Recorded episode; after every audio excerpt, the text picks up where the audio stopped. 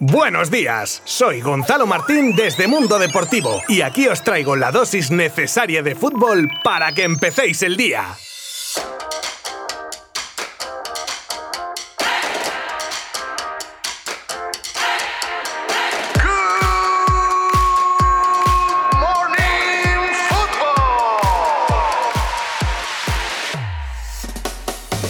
El Barça pincha en el Camp Nou y deja perder la oportunidad de ser líder.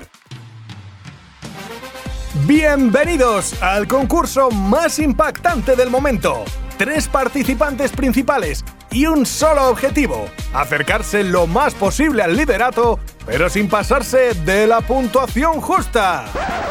Vale, vale, vale, vale, vale. Una pregunta es que nadie de los de arriba quiere ganar la liga. Oye, que se la den a Leibar o al Real Valladolid, que seguro que la aceptan encantado. Qué desfachatez con la falta de puntos que tienen otros y estos dejándoselos por el camino. El Atleti derrochando puntos a mansalva durante jornadas hasta perder el colchón que tenía. Y Madrid y Barça, que cada vez que tienen la oportunidad de acercarse o alcanzar el liderato, pues que no, que no dan el do de pecho, que no terminan de acelerar, que gatillazo al canto. Ayer ya lo dije aquí que con las bajas del Granada el Barça era favoritísimo, pero que ya se habían vivido situaciones similares con varios sustos. Y nada, el Barça pierde la oportunidad de hacerse con el primer puesto de la clasificación tras abrir el marcador con un gol de Messi y tener varias oportunidades para sentenciar. Y siempre se ha dicho que si se perdona lo acabas pagando y así fue. El Granada que aprovechó dos ocasiones con sendos errores de la defensa culé y dijo, ¿Que me regalas estas oportunidades? Pues las aprovecho. Y con los goles de Machis y Jorge Molina, el Granada se llevaba tres puntos de Barcelona para sumar ya a su histórica temporada. Enhorabuena al equipo andaluz y tirón de orejas para un Barcelona que ya no depende de sí mismo y que deja la liga patas arriba, con los cuatro primeros bailando un chotis en una baldosa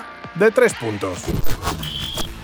Y ahora toca hablar de la Europa League. Oye, qué buen resultado el que ha cosechado el Villarreal en su partido de ida de semis de Europa League ayer frente al Arsenal, ¿eh? Y Qué lástima el resultado del partido de ayer entre Villarreal y el Arsenal. No, no me he vuelto loco ni he editado mal la noticia. Porque ayer el submarino amarillo dejó escapar con vida a un Arsenal después de colocarse con un 2-0 goles de Trigueros y Raúl Albiol y además contar con superioridad numérica gran parte de la segunda mitad. Y para más Inri, hacer un penalti en esas circunstancias que transformaba Pepe para dejar la eliminatoria con ventaja por el resultado. Pero una eliminatoria también abierta por el resultado. He dicho y el otro partido de semifinales de esta competición que enfrentaba a Manchester United y a la Roma. Y que bueno, la verdad es que poco se puede decir cuando ganas 6-2 a tu rival. Y aunque visto lo visto en liga, esta vez sí pronostico que el United, no sé por qué, me da a mí que va a jugar la final de la Europa League. ¿Sí, no? A ver, no quiero que luego digáis que no me mojo.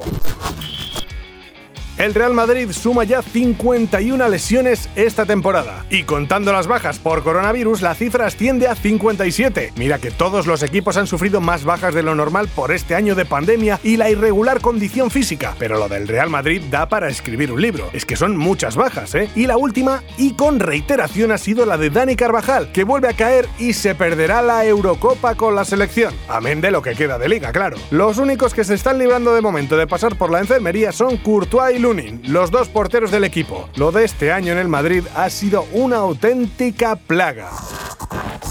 El Chelsea prepara más de 100 millones para repescar a Lukaku. Parece que desde el equipo inglés no están muy contentos con el rendimiento de un Timo Werner que además el fallo el otro día ante el Madrid le ha dejado retratado.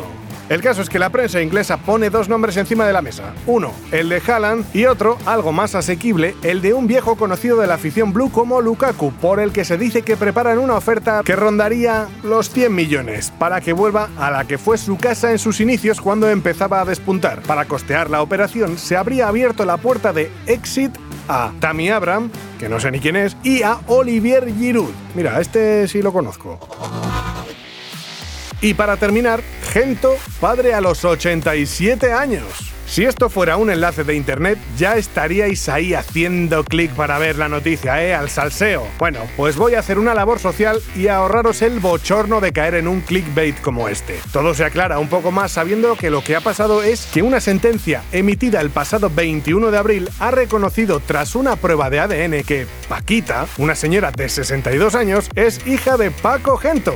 Paco, Paquita, exjugador y ahora presidente de honor del Real Madrid. Hay que aclarar que la sentencia podría ser recurrida todavía por la defensa. ¿Qué? ¿Estáis ya más tranquis? Que no es que el bueno de Gento siguiese marcando goles todavía. Papuchis solo ha habido y habrá uno.